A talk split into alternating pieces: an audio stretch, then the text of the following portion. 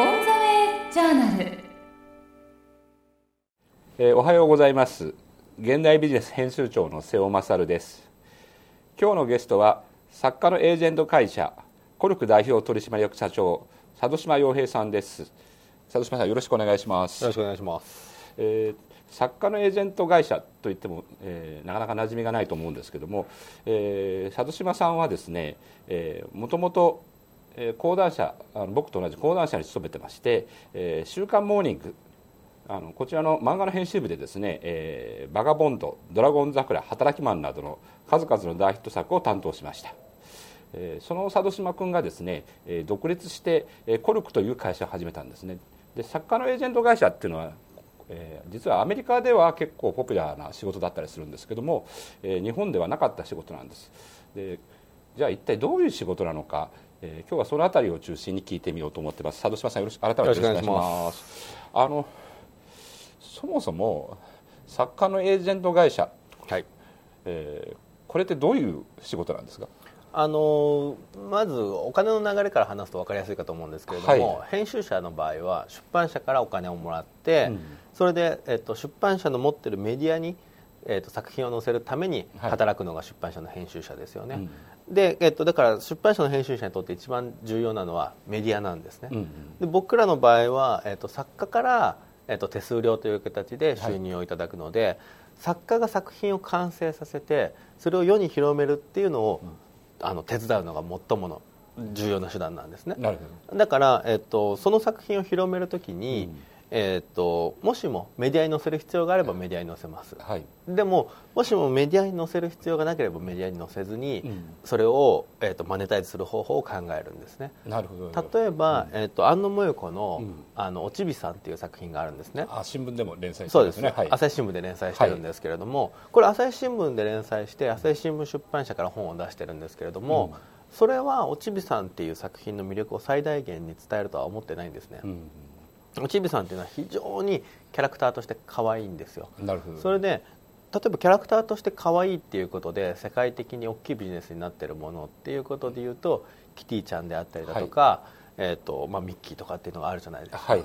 でえっと、例えばキティちゃんってキティちゃんだけで5000億以上の産業に成り立ってるわけですよね。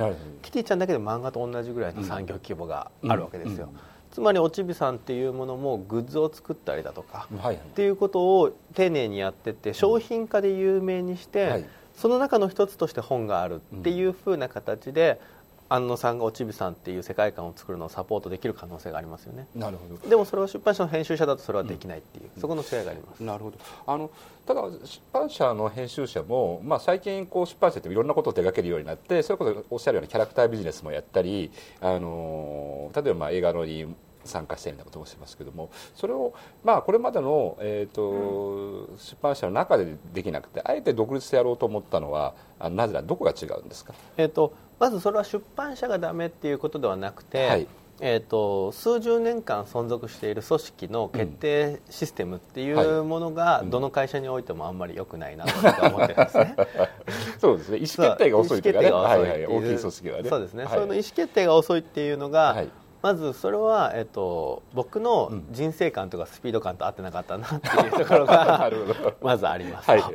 それで、えっと、出版社でも多分できると思うんですけれども、えっと、重要なのがチームの組み方なんですね、うんうん。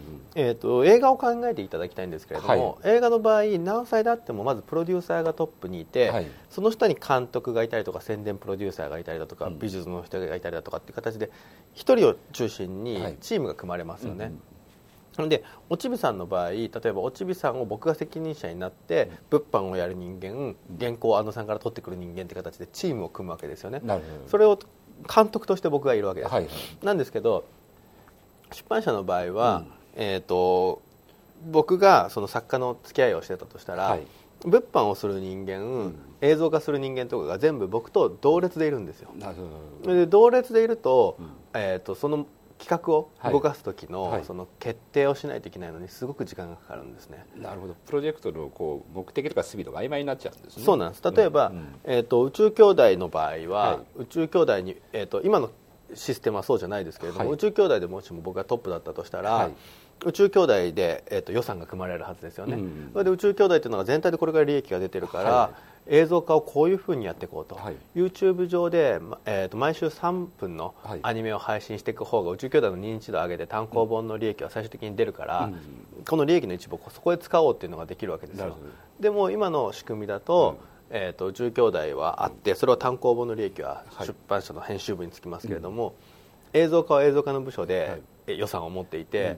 そこの予算の中で宇宙兄弟の映像を作ろうかっていうふうになるから、例えば3分間の YouTube だとそれマネタイズどうするの、うん。って言われて終わっちゃうわけですよ、はいはい。これマネタイズ本でできてるじゃんっていうふうなその見え方がしないんですねあの要するにやっぱ各部署ごとでお金の管理してるから俺のところにちゃんとお金つくのってのが一番心配なんですよね。そうですね。うんなるほど。あのスピード感はこれはあの僕もデジタルメディアをやってるんですごくよくわかるんですよね、あのこれはまああのどの会社もそうですけど大きい組織ってこうなんかこうあの新しいことを持ちかけるとじゃあちょっと半年待ってくれみたいなことを平気に言いますよね,、でところがやっぱりデジタルの世界ってすごい早く動いてるから、もうこの返事はやっぱりこのプロジェクトするんだったらもう今週決めて、来月にはあの取り掛かんないとダメだよっていうのがあるんですが、なかなかこれは実現しないっていうのがありますよね。そうですあのー基本的に失敗することって、うん。えー、と恥ではないと僕は思ってるんですね、うん。うん。失敗は失敗でそれをきっかけに成功が近くなるっていう考え方を僕はするんですけれども、大きい企業になると,、はいえー、と失敗することをうん。会社全体もだしそこの企業に入ってきている人たちも恥だと思う、うん。そういう文化がだんだんと醸し出されていってるなと思いますよね。あそうですよね。佐藤島さんはそもそもこういう独立みたいなことをあの割と早い段階から考えてたんですか、いや、えー、と独立する、うん。えー、とまず会社に言うはい。2週間ぐらい前に考えてすぐ言ったんですね、それで、えーと言ってからは、はい。えー、と2か月後に辞めようとして、ええ。それがダメで4か月後に辞めましたけど。なるほど。最初2か月は人引き止められたわけですね。そうですまあ優優秀な編集者でね なるほど。あのーその時に、あのーエージェント業そのものにっていうのは、あのーどういうんでしょう日本でなかったですよねこれまで。なかったですね、うん。うんうん。で例えば海外のモデルとかそういうのって参考になったんですか、あいや海外のも、うん。えー、と調べきれなかったですね、うん。あんまり分かんなかったんで、はいどっちかというと参考にしたのは CAA って言って、はい。タレントエージェンシーを作ったマイケ,、えー、とマイケル・オービッツはいはいの伝記とかを参考にしましたね、なるほど彼がその、まあえっと作家だけじゃないんですけどはい。作家と監督、俳優うん。を全部をやってるうん。タレントエージェンシーを作って、へー。それによって監督とか俳優のうん。収入っていうものを、うん。CAA ができてから本当5年以内にはい10倍ぐらいまで上げていったんですよ。あ、そうなんですか。それとともにそこの産業を大きくした人がアメリカにいて、はい彼がいたから今のハリウッドがあるんですよ。うんなん。なんで、えっと日本は映画産業が実はちっちゃい産業じゃないですか、はいはいそれは日本のそこのタレントエージェンシーっていうのが俳優しか抱えてなくて監督とかとのセットになってなくて、はい日本は作家だけじゃなくてうん。監督とかに対するタレントエージェンシーもないわけですよね、はいはい。うん。それで弱くなっていってるっていうのが僕の認識なんですね、ななるほどね、あそうそういうモデルがあったんですね。そうですね。ん。あのちょっとお聞きしますけど編集の中でもあの漫画っていうのをね、うん。佐藤島長くやってきましたけど、この漫画の編集と他の作家の編集とだとああるいはそのエージェント業としても変わってくるんですか？いや全部一緒ですね、うん。あの編集って何なのかって、うん。とこういう、えー瀬尾さんがやってるようなメディアとも一緒で、はい、どういう順番で物を見せるかが全てなんですね、うんうん、なるほど、うん。漫画も、えー、とストーリーが思いついたら、はい。そのストーリーをどういう順番で見せるかが全てで、うん例えば宣伝する時もはいどういう順番で宣伝するか、はいはい。例えば情報の1個目をいつどう出すかとかっていうのって、うん作品の1行目をどうするかっていうのと一緒だし、うん。企業が新商品発表する時も全部一緒で、はい。世の中で、えー、と話題にするためには情報の出し方と順番うんが重要なんですね、はいはい全部見せればいいってことでもなくてそれを考えるのが多分編集っていう、うん。あの仕事かなと思ってますね。ななるほど。あのそういう編集官というのはあの佐渡島さんが実際に独立してね、えー、と今、まあ、企業経営者になったわけですよね、えー、とそれでこう独立する前と独立した後で変わってきたことってありありますか？あもう独立してからうん。1年で、あの別人みたいになっちゃって 自分が講談社にいたことあったっけぐらいの気持ちになっちゃうんですよね。あの大きくあの大きく言うとどどこが変わったんでしょうーんえっ、と昔は編集っていうと本を作るっていうイメージが強かったんですけど、はい今言ったように情報の順番をコントロールするっていううん。ことで、はい。情報をどこから集めてくるかっていうのもたくさんから集めてきて、はいたくさんの人を絡めてそれをコントロールして、うん。情報の順番をコントロールするっていう仕事だなと思って、はい。それは会社にとってもそうなんですよね。よくうーんと同じアイディアではいバーッと出て残る場合とかが残んない会社ってあるじゃないですすね。はいはい。一番初めにやった方が残りやすい可能性もありますけれども、うん。後からやった方が残りやすい場合もあって、はいはい。あれ経営戦略もどういう順番で何をうん。行っていくのか、はい。例えば、えー、と人の補充をするのが先なのか、はい。ギリギリの人数で粘ってって、資金的にリッチにしてから人を増やす方がいいのかっていうのも順番じゃないですか、なるほど。うん、全部一緒だなと思いましたね。なるほど要するに経営も編集も一一緒だっていうことだよね。そうですね。だからん、えー、と作家のエージェントっていうのをはい。日本で初めてに近い形で作ったわけですよね。はい。はい。うん。ってなったらこれをどういうふうにして経営していくのか、はい。これによって例えばその先ほど言ったようにアメリカはマイケル・オービッツがいたかいないかかで、アメリカのエンターテインメント業界って違ったわけですよね。はい。うん僕もコルクがあったかなかったかでそれが変わるようにしたいっていうふうに思って、それはもう作家のマネージャーではないんだと、でエージェントって代理人って言っても、はい。えー、とホームと会計をやる代理人でもないんだと、はいじゃあ自分の仕事って何なんだろうっていうのをやっぱこの1年間考え続けましたよね。なるほどね、うん。あのそういう意味で言うとね日本のあの編集の現場って、まあ、僕らも関わっているところでいうとこう、まあ、要するに編集者と出版社の関係ってすごい近かったりしますよね。はい。で、えー、と編集者はやっぱりその作家の、まあ、利益の代理人みたいなことを、まあ、思っているところがありますし、で逆に言うと例えば佐渡島さんのような、ね、こう第三者が、はまあ、入ってくるということを、あの嫌がるような雰囲気とか風土ってないんですか？あそれは、えー、と出版社によってはありますね、なるほど。うん。出版社によってはあるし、はい。出版社によってはないっていう感じです。なるほどね。うん。だから先ほど落ちさんの例を出したんですけど、うんうんうん。朝日新聞出版社なんかは、えー、と僕が入ることによって、うん。安野さんとのコミュニケーションが密に取れて、うんうん本のはい。その質が上がったっていうんですごい喜ばれるわけですよ、うん。で佐渡島君みたいな優秀な編集者が入ってくると「あ佐渡島君ですいません後輩なんで」言われちゃ全然いいまですよ。あの やっぱり逆にその出版社とかの方が要するにこんな優秀な人の力借りれるんだったらよりマーケットが広がる可能性があっていいという判断も当然のことはありえますよね。出。版社としては1円も出費が増えてないので、うん。あそうなんかそうか出版社側からは手数料を取ってるわけじゃないわけそうなんです。なるほどね、うん。うんでえっと、僕が話したりするのは、うん。その雑誌に僕の作品作家の作品を載せるときに、はい。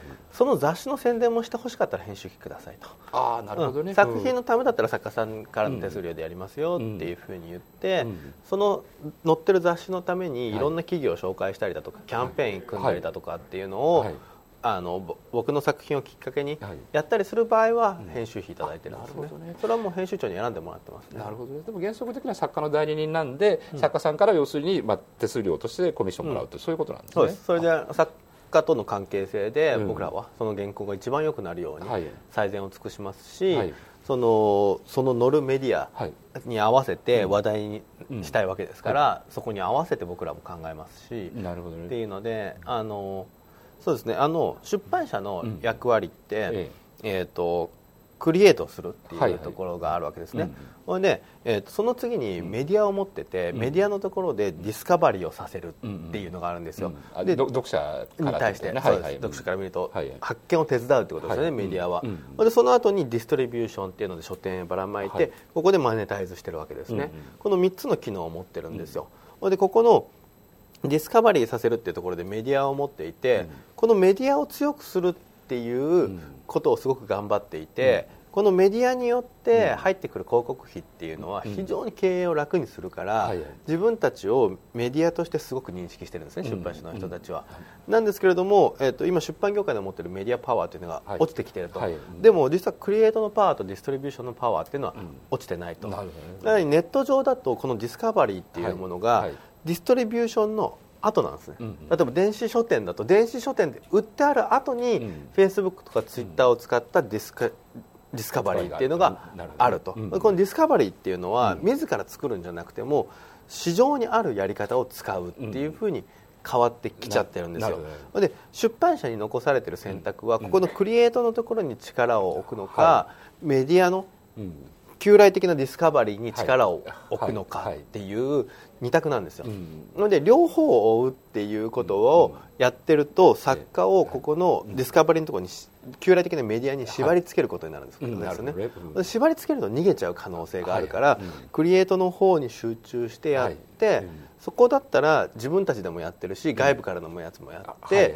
ここのメディアには載せる場合もあれば載せない場合もあるっていうふうになった方が、はいうん、出版社は楽なんじゃないかって僕は思ってるわけですよ。ね。あの僕らもやっぱりこの現代美術でデジタルメディアやってると痛感するのは結局じゃあ出版社がこういろいろとネットメディアがどんどん出てくる中で最終的な競争力って何だろうと思った時はあの要するに、まあ、今起きてる破壊的イノベーションの大きなところはやっぱり流通の部分なんでえーやっぱり強さってやっぱそのクリエイトの部分ですよね、そのまさにその編集の部分だったりこの部分っていうのは実は意外にあの例えば簡単にネット企業お大きな、えー例えば LINE さんであったりヤフーとかありますけどそういうところがそういう能力を持ってるかというとそのコンテンツの制作能力においてまた違いますよね。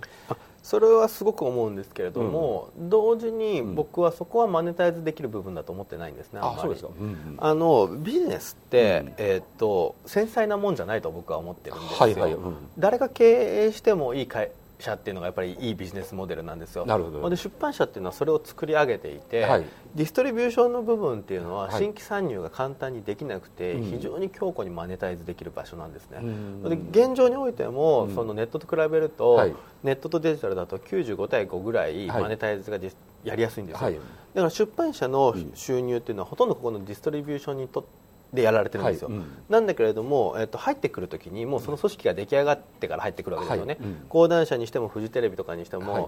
みんな入ってくる人たちは講談社のあの作品を読んで入りましたとか、フジテレビのあれを見て入りましたっていう形で、はい。でいる人たちもそれで取るわけですよね、うん、例えばフジテレビの視聴率が高いから入ってきましたっていうふうに一生懸命言ってる人間をなかなか取ったりしないわけですよ、そんなやつは取ろうと思わないっていうふうになっちゃうわけですよ、はいだから、えー、と作る過程ってすごく繊細なところじゃないですか、はい。で自分たちの繊細さをプライにプライドを持ってる人たちが社員としてどんどん溜まっていくシステムなんですね、なるほど面接のところで。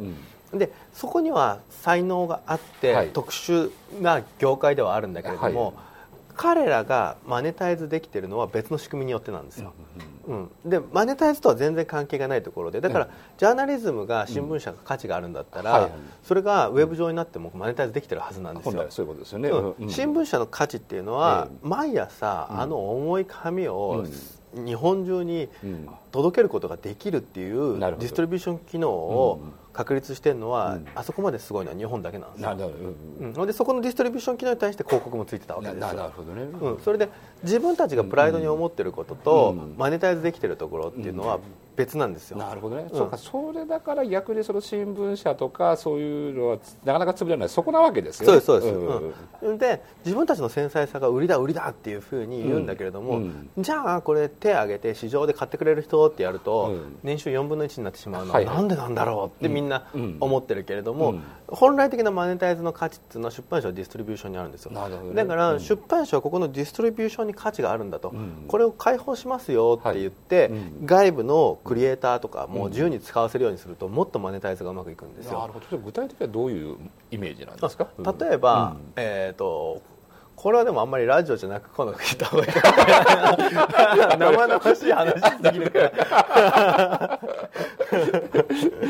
からあの、それはじゃあ後でこっそり教えてもらうとして、はい。あの今あの今日聞いてる話の中でいくつか作品の名前も出ましたけど佐渡島さんがあの今手がけてる。これからあの今力入れてるのはあのどういう作品なんですか、えっとインベスター Z っていう作品があって、はい。これはドラゴン桜の三田典房さんと一緒にやってるやつなんですね。はい。それでこれ投資をテーマにした漫画で、うん。中学生がね。3000億を運用するっていう話なんですね、あ。ーそれでドラゴン桜並みに、ドラゴン桜で勉強法東大に入る勉強法を一生懸命調べたように、はい投資のマインドとか考え方をむちゃくちゃ取材して、うん。丁寧に入れてってるんですよ、うん。でも僕はもうこの作品がすごい好きで面白いと思ってるのは、はい。ちょうど僕は、ええ。あの自分の人生を投資にベットしたところだったわけですな なるほどね。うんうんうんうん。そのサラリーマンであるっていうのは人生をベットしてない状態なんですよ。ななるほど。はいはいはい。で日本人全体が自分の人生も時間もはい貯金もうん何もかもベットしてないんですよ。で投資する時のマインドとは何かっていうことをうんうん自分自身と照らし合わせながら考えることができる作品で、うんうん。すごい感情移入しながらうん。編集している作品なんですね、ななるほどね。でこの作品は、えー、とモーニングで掲載してるんですけれども、同時にヤフーでうん。あの無料で連載していたりだとか、はい。うんえー、と今は日経新聞での有料版で電子でオールカラーでうん。無料で連載してたりするなんですよ、ね。たくさんの場所に載せてるんですよ、はいはい。先ほど言いましたけれども、うん。出版社っていうのがうんメディアを持ってるわけですよね、うん。そこのメディアを強くしたいって思うと、ええエクスクルーシブにしたいっていうそう今まではそう思ってたよね。思いが起きますよね。はいはい。うん。でも先ほど少年ジャンプだけで読めますとかね。そういう世界ですよね。うんでもこのエクスクルーシビティっていうものはい。が価値を持つかどうかは、うん。自分たちがメディアであり続けようってした時なんですよ、うん。自分たちはクリエイトする舞台とはい。ディストリビューションを持ってる会社ですよと、はいはい。でメディアは、えー、とあってもなくてもいいけれども、一応持っときますっていうふうにすると、うん。自分たちが作ったものを、はい例えば同時に10個の場所で連載するっていうことをしてもいいはずなんですよ、なるほどね。これネットのニュースとかってうん。そういうふうにしてとにかく認知度を上げえてえ回遊させて何人か戻ってくればいいやっていうえ考え方でうん。たくさんのところに配信してるじゃないですか。ありますよね。あの、うん例えばメールマガジンなんかでもあのマグマグでもあの夜間飛行でもどこでも買えますみたいなのやってますよね。はい、うん。うん。あの例えばえー、と紀ノ国屋では売るけれども、うん。ええ。丸善では売らないってことを本ではやらないじゃないですか、はいはい。うん紀ノ国屋と丸善って違うサイトみたいなものだと思ってそこにコンテンツをずっと下ろしていくっていうふうに、うんコンテンツを作ってる人間としては思ってもいいはずだと思ってインベスター Z でそういうやり方をしてるんですよ、なるほどね。ほんで実際例えば日経新聞のところで配信しましたっていうふうになると、うんじゃあそれをきっかけにはい。本を読まずにそこで無料で人が読むかっていうと,、えー、と基本的には売り上げが伸びるんですね本の、うんね。実際もうそれ配信した次の日に紀ノ国屋でのパブラインでの売り上げがガッと伸びるっていうふうな状況が生まれるんですよ。なので本っていうのは基本的にすごいちっちゃいビジネスなんですね、うん5万部から10万部を売りたいっていうふうには思っていて漫画でも10万部かける20巻で200万部を作るとかっていうのをうん目指したりするわけですよ、でえー、と基本的に1000万人が見て初めて視聴率10%なわけですから、うんあのネット上でほとんどのところに出してもはい。お客さん被らないんですよ、ななるほどね。だからお客を奪われるってことがなくて、うん。僕らはほとんど認知度が低い商売してるんですよ、うん。狭いところだけで相手に商売そうなんですよ、うん。それであの基本的えにえ商品を売る時の考え方って認知度を上げてその中の何人を購入に持っていくかっていう考え方なんだけれども、はいはい。認知度全然に上げ上げないで購入に持っていこうとしているのが今の出版業界のビジネスなんですよ。だからとにかく僕らがやることって作ったら認知度を上げて、はいディストリビューションなんですよ。でここの認知度を上げるっていうのが実は昔自分たちの持ってるメディアが強かったから、はい。努力しないでもできてたんですよ、うんここが弱くなっちゃってるから、はい。ここにこだわらずに、はい。ここにも載せながら、うんうん。やっていくっていう。だからこの雑誌っていうのはええ。新コンテンツを作るための投資ファンドぐらいの考え方なんですよ、あなるほどね、うんうん、それ投資ファンドでえ一応は、えー、とそこにも載せてあげますよっていうぐらいで、はいえー、と出版社のやる機能って新企画に対する、うん、と目利きとしての、うん。あのーあれですよね投資家なんですよなるほどね、うん。うん。だから出版社の機能が、うん。投資家としてディストリビューションに載せてあげるのをはい。投資するはい。家として見るっていううんことだけであれば外部の人たちがコンテンツを持ってくるっていうのもウェルカムなはずなんですよね。なるほどね。そうか。出すとこも全く自由でいいし。なるほどね、あのネットなんかでも当たり前のようにそのフリーミアムもみたいなモデルがあって要するにタダで見せますけど最終的にそれをどんどん引っ張ってきて最後の部分だけはコアの部分だけは有料化しますとかあるいはこう会員とのエンゲージメントを作ってそこで課金するみたいなモデルありますけどえっと、僕はコアな部分だけ課金するっていうのだと、うん。ネット業界のマネタイズはうまくいかないんじゃないかって今は予想してるんですね。あそうなんうん。うん、それよりも、うんえっと先ほど言ったように認知度高くして無料で読んでる人たちもいるんだけれども、えー、とそうじゃないうん。ものに対して課金していくって考え方で、うんうん。えー、と例えば、ええ。ー道路ってタダで走れるじゃないですか、はいはいでも高速道路有料ですよね、うん。だから便利さに対しええ。て人はお金を払うってことに抵抗感がないわけですよ、はいはいうん、だからネット上だと、うん。多分ニコニコ会員とかも便利さに対してお金払うことに対して抵抗感がないわけですよ。すね、だからこの、えー、と人が抵抗感がないはい。あの支払い方法っていうのをネット上で用意してあげた方がうん。いいだろうなと思いますね。なるほどね、うん。そういうそういうところをさ探り当てるっていうことそうです。ね。あのコアなところだとうん。課金できるよねっていうのははもともとコンテンツを好きな人たちの発想なんですよね。うん、それで世間の人たちは基本てか僕らコンテンツを好きな人だけを相手にしてると食っていけなくて、うん。すごい狭いんですよね。そうです、ん。えっと普段漫画読まないけど漫画読みましたっていうお客さんをどうやって入れるかっていう商売をしてるはずなんですよ。なるほど。だから宇宙兄弟にしてもドラゴン桜にしても、はい。感想として嬉しいのは、うんなんか30年ぶりに漫画読んだけど面白かったです、はい。みたいな感想が来ると、やったって思うわけですよね、うん。本来的にはそういう風な作品を一生懸命作ってるわけですから、うんうん。そうですね。あの佐渡島さんと講演会をやった時なんかはあのファンの人というかねあのドラゴン桜を読んで人生変わりましたっていう人が何人も来てましたよね、そうですね。実際に東大に受かった、はい。あの元ヤンキーの女の子とかねなんかそういう子来てましたよね,、はい。なんかねあのそういう可能性をまあ人に与えれるビジネスなんで、うん。そこはなこういう形でなんか長長く成功させたいですよあね。そうなんですよね。出版っていうのは、うん。そういう風な形で、そのなんていうんですかね他人の時間をテレビだと決まった時間に見ないといけないとかはいはい。っていうところがありますけれども、うん。出版だとその人人たちがそれぞれの人生の、はい。自分の好きな時間で触れてうん。いいっていう形だからその人たちの人生に大きい影響を与える可能性があると思うんですよ。なるほどそれが出版業界ってうん。もともとそのそういうふうに、うん、人の人生に対していい影響を与える、うん。その作品を作ろうっていう思いで作ってたはずが、えー、とそういう本を好きな人たちかうんらしっかりお金を取ろうっていうビジネスと今変わりつつある気がしていて、それが非常に、うん。その本当に、うんえー、と今出版社の人たちが出版の文化を守るんだって言ってるけれども、うん。出版の文化って今うん。の出版社の人たちが思ってたものが、うん。創業者の人たちが思ってたものだったのかなっていうのが、ん。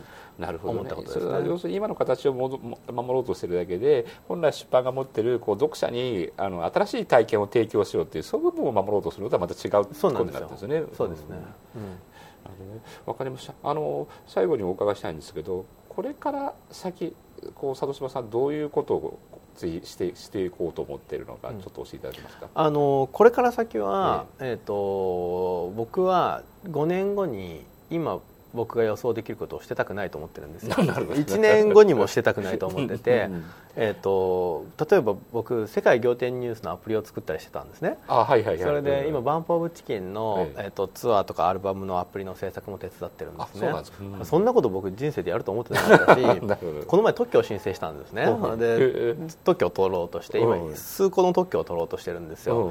うん。自分が特許申請をするだなんてことを会社辞めるときに考えもしなかったんですよ。うん。それでっていう形で、はい。あの今って、うん。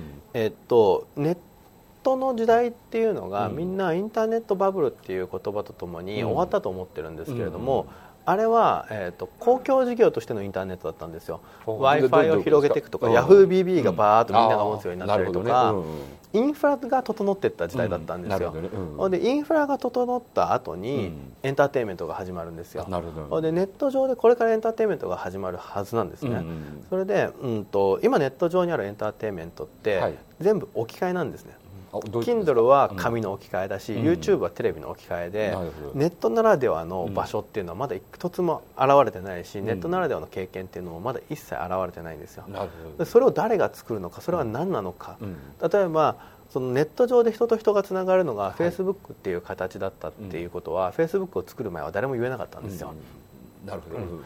だからネット上でのエンターテインメントが何なのかっていうのを、うん。もしも今語ってる人間がいるとしたら、はい彼は分かってないんですよ、なるほどね、ううんで今僕は、はい。えええー、とあれですよね。例えば AR 三兄弟の川田智さんとはい一緒に、うん。今のネットの最先端の技術は何であると、うん。これはその、えー、と読む経験っていうのをどう変えるんだろうかみたいな話を例えばするわけですね。えー、と今タブレットで本を読むじゃないですか、タブレットって、あの周りが黒いじゃないですか、うん。はいはい。iPhone とかで読んでも、はいほんで本って周り黒くないじゃないですか、ほんでポスターってええ。例えばポスターとして貼ってあるのと額に入れてあるのだと全然ポスターの感覚違うじゃないですか、はい、だから本って周りに額縁あってうん。楽しめるものなのかどうかってことを誰もまたというか検証したことないんですよ。ね。みんな出版社の人たちも、うん。あの Kindle になることに対して抵抗感を持ってないけれども、うん僕はそれに対して実は抵抗感を持つべきだと思ってるんですよ。なるほど。それで僕は電子をすごい推進して Kindle だってやってるように感じるかもしれないけれども、うんそこを真剣に考えようとしてるんですよ、ね。そのためには Kindle とかを見たりしてるんですね。ね。うん、だから、うん。えー、とすごい、あの優秀なテレビのプロデューサーの人が言ってたんですけれども、自分はあのパソコンで DVD が見れないと、うんうん。ここにキーボードがあると、はい、うんその全然そこで映ってる映像が、その楽しめないと。資料を見てる感じになっちゃうと、なるほど。ほいで僕もそれでパソコン見なかったのかってすごい分かったん、てか感覚的に、うんうん。でもタブレットになると見るんだって言ってるわけですよ。うんだから映像は額縁があってもいいかもしれないんですよ。でだからそういう人間の意識できてない繊細な感覚っていうものをうん精査していくことによって新しいコンテンツが生まれるんじゃないかなと思ってます、なるほどね。そういういやーやっぱり佐渡島さんと喋ってるとなんか元気出てきますよね。なんかこうメディアとかのねなんか次の未来がなんか感じられるような気がします、えあのー本当にあのますますの活躍を楽しみにしてますんで。ありがとうございます。えよろしくお願いします。今日はどうもありがとうございました